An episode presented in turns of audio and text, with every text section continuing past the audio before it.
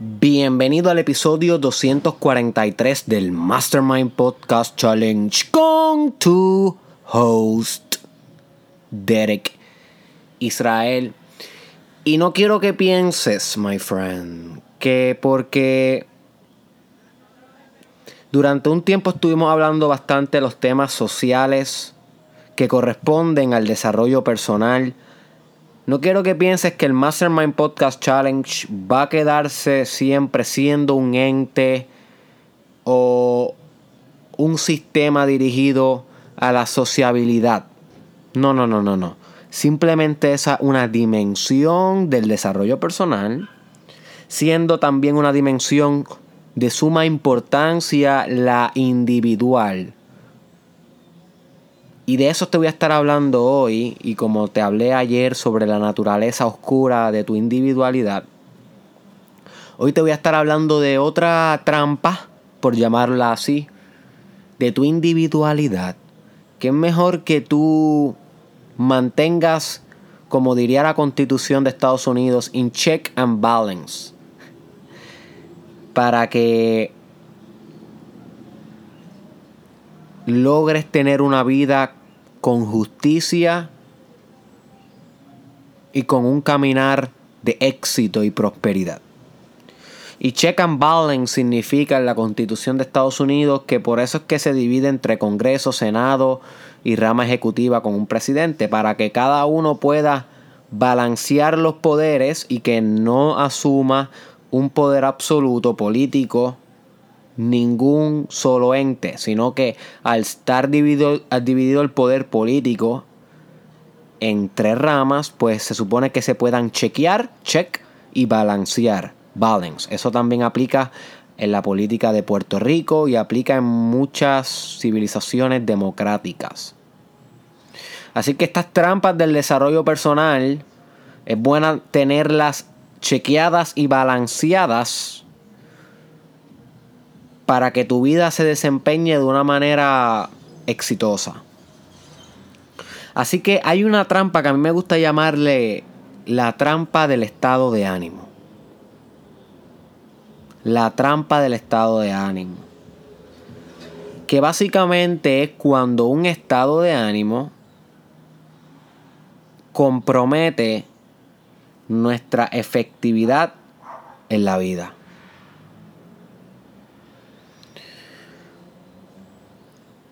Debemos comenzar a ver los estados de ánimo como cuando cogemos un catarro.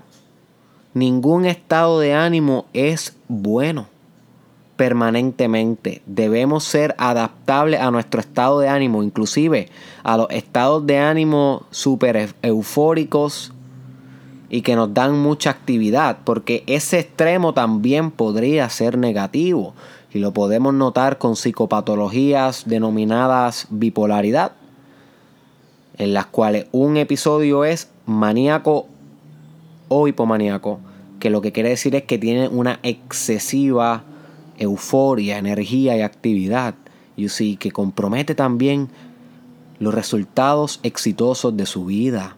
You see, así que al igual que un estado de ánimo completamente opuesto, pasivo, deprimido, inactivo.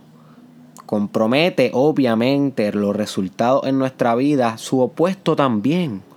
Así que cualquier estado de ánimo prolongado por demasiado tiempo y sin ningún tipo de ejercicio de conciencia hacia él es un problema, es una trampa del desarrollo personal porque va a contaminar tu ejecución. Así que un, estado de ánimo, para que sepan más o menos lo que me estoy refiriendo, es sinónimo de mood.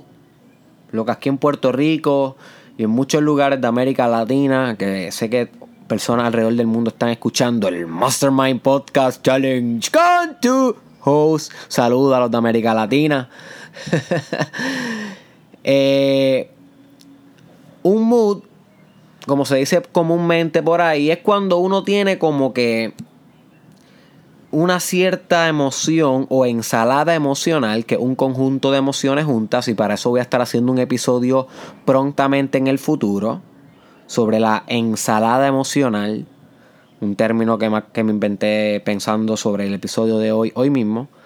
Y eso es muy bueno del challenge, que me mantiene creativo y creando nuevas ideas todos los días. por eso yo les reto a ustedes a que se atrevan a hacer algo, un reto por un año de cualquier cosa que ustedes se propongan y ya van a ver todos los cambios positivos que eso les va a dar a su vida.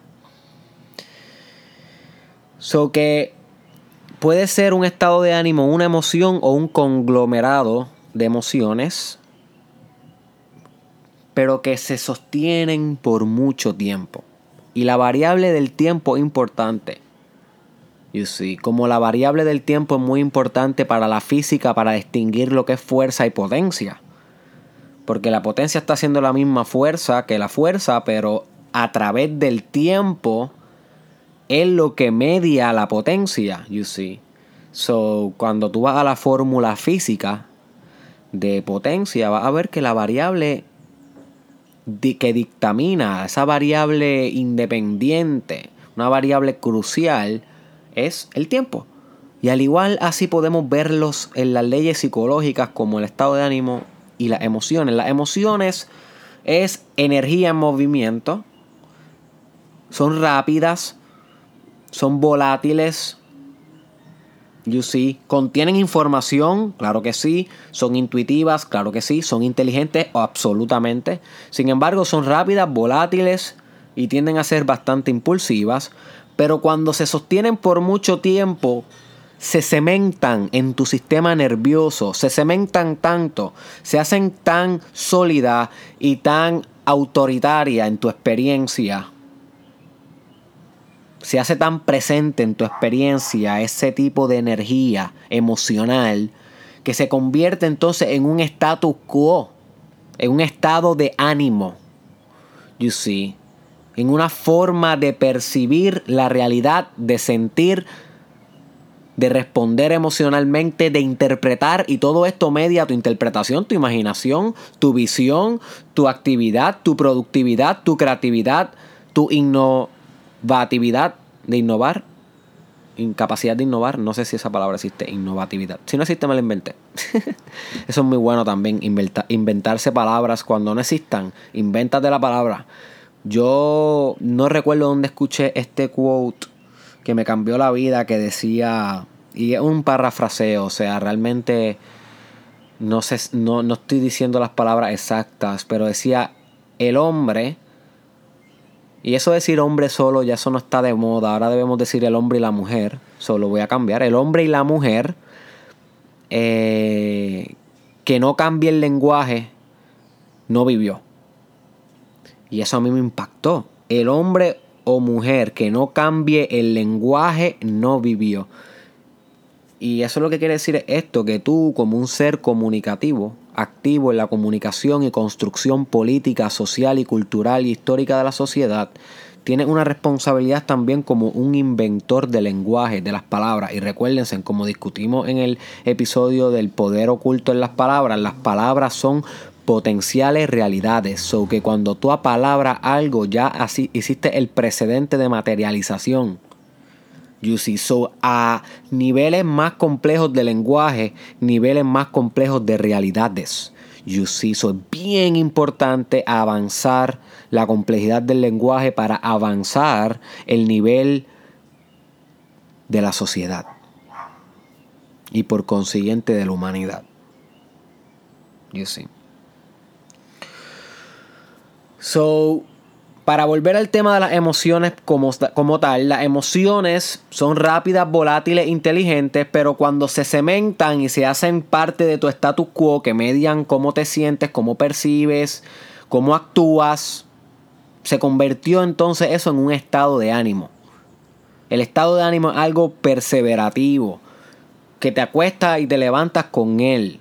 You see, las emociones pueden variar durante el día puedes sentir feliz, luego te puedes sentir triste, luego te puedes sentir con coraje, luego te puedes sentir con miedo, luego te puedes sentir con emoción sexual para reproducirte o para tener sexo, y luego te puedes sentir eh, con mucha alegría. Y eso es normal dependiendo lo que estés haciendo en el día, you see, la rutina. Pero el estado de ánimo es cuando en la escala de tu vida, si la vemos como un espectro lineal, desde que naciste hasta que te mueres, literalmente es cuando se divide el tiempo en un periodo donde la emoción, una emoción en particular o un conglomerado de emociones está bien predominante en ti. Eso fue un estado de ánimo. Y estos estados de ánimo, créanme, pueden durar años, como pueden durar una semana, como pueden durar dos días, como pueden durar toda una vida. ¿Entiendes lo que te estoy diciendo? La cementación emocional que conlleva al estado de ánimo no es permanente, pero podría ser mantenida permanentemente por la persona que lo esté experimentando en diversos casos. You see. So, tú puedes mantener o eliminar, o una palabra yo creo que sería más correcta, sería transformar tu estado de ánimo para que no afecte tu drive, para que no afecte tu objetividad. You see. Por eso en la antigüedad al estado de ánimo se le veía como algo similar a un catarro. Inclusive decían, ay, me cogió el ánimo. Porque el ánimo se veía como el ataque irracional, irracional de las emociones hacia el yo, hacia el razonamiento, que nublaba la visión de la persona y lo convertía en un desastre para él mismo. So, los griegos fueron muy efectivos en curarse. Y no tan solo curarse, sino protegerse de estos, estos ataques emocionales o, o, ataques de ánima, como le llaman también. Carl Jung le llamó los ataques del ánima, que tienen que ver también con los ataques del alma, soul. Todo esto es lo que te lleva al ánimo, porque ánimos prolongados y emociones prolongadas cicatrizan o crean las huellas digitales de tu alma. You see. El alma siempre está conectada con las emociones, con esa carga emocional que estás viviendo en esta realidad psicofísica. ¿ok? Que parte psico, que tiene que ver con mente y su insustancia, este, alma, espíritu, eh, viene de la misma, de la misma serie. Eso es algo que a los psicólogos no les gusta mucho aceptar, pero tienen que entender, my friend, que la mente siempre ha sido algo espiritual. Aunque la hayamos intentado cientificar luego del positivismo desde el 1800, no quiere decir que hayamos sido exitosos. Lo que quiere decir es que hemos sido un poquito cegados por el razonamiento, que fue lo que los griegos, como le estaba mencionando, intentaron combatir el ánima, la emocionalidad, con el uso extremo del razonamiento.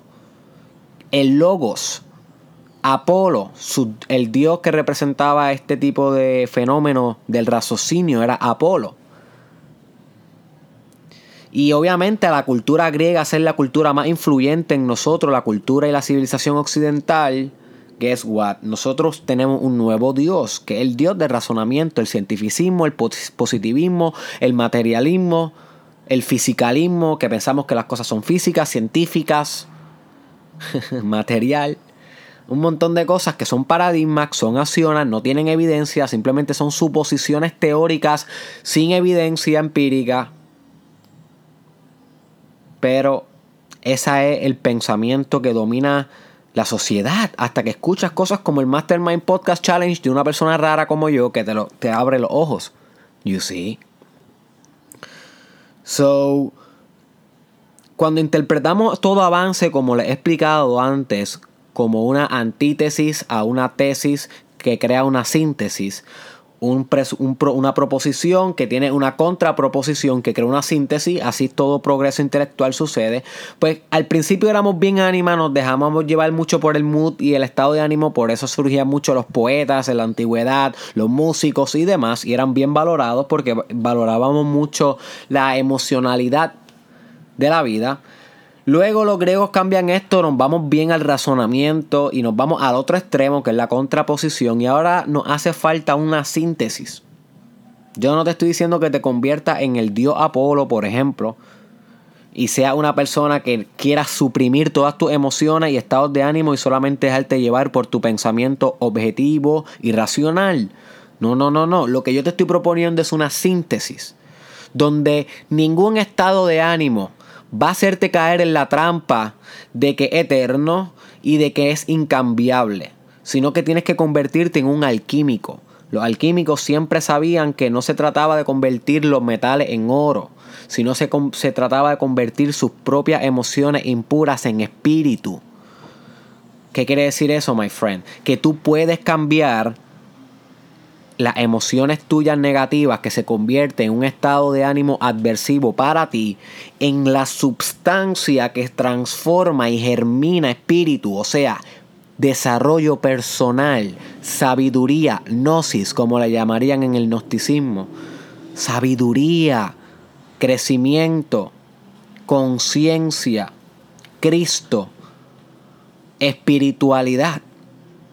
Todos son sinónimos para la iluminación que se puede encontrar cuando comienzas a alquímicamente, con conciencia y meditación, reflexión e introspección, a transmutar los estados de ánimo que pudieran acaparar ciertos periodos de tu vida en gasolina espiritual, en algo que te dirija hacia tu propósito, en vez de ser contraproducente, my friend, que se convierta en una sustancia catalista de éxito.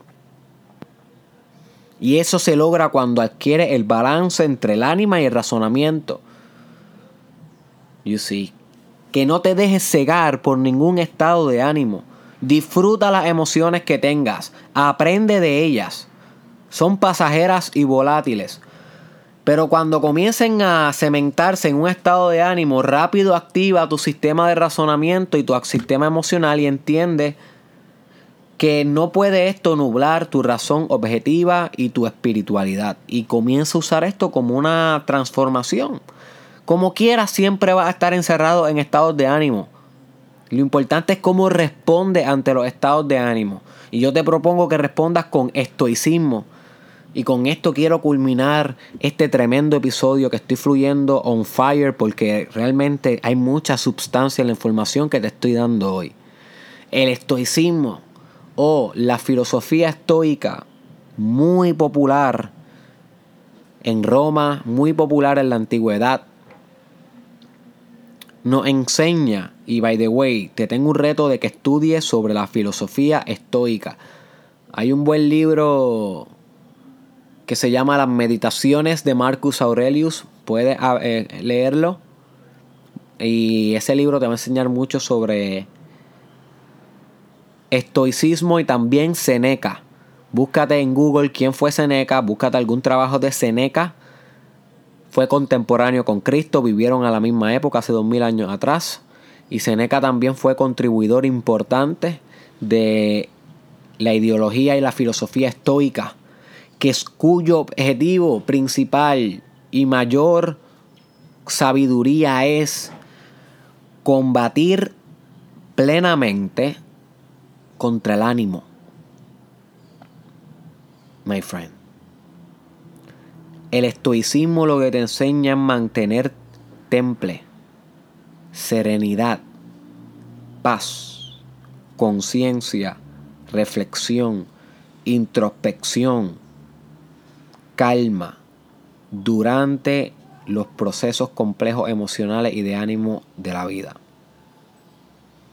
Pero esto es un ejercicio, esto es un arte, esto es una práctica que conlleva años de transformación y de ejercicio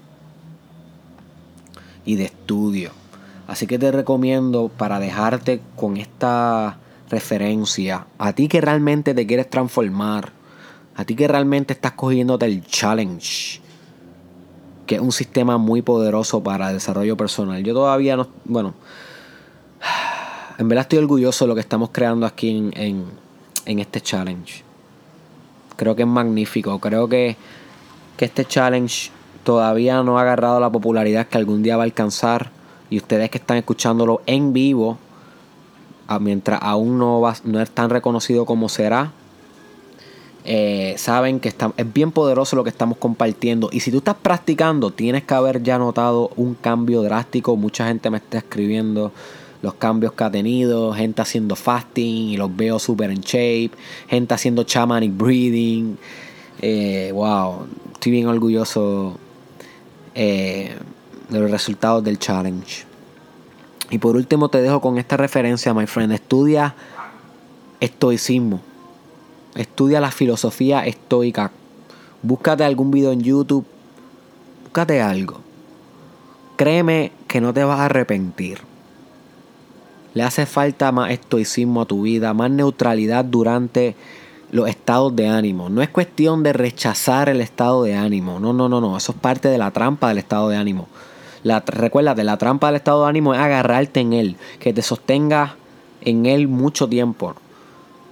So que no es que el estado de ánimo no, no te agarre un tiempo. Es que no tengas la conciencia durante ese estado de ánimo que te pueda llevar a una neutralidad estoica durante esa avalancha emocional para que puedas continuar inafectado en tus propósitos, en tu propósito de vida. ¿Entiendes lo que te digo? My friend, en tu propósito de vida que se supone que ya hayas diseñado, porque para eso tengo un episodio que se llama cómo diseñar tu propósito de vida. Y si no lo has hecho, búscalo. El link está en el caption. Es el episodio más importante de todo el challenge. Yo no creo que haya episodio más importante de aquí ni siquiera los 365 días. Pienso que ese es el más importante y el segundo más importante pienso que es el primero, el capítulo número 10, que se llama Los diferentes grados de profundidad. No, así no se llama. Eso es el tema que hablamos, pero se llama que es el Mastermind Podcast Challenge. También es sumamente recomendado.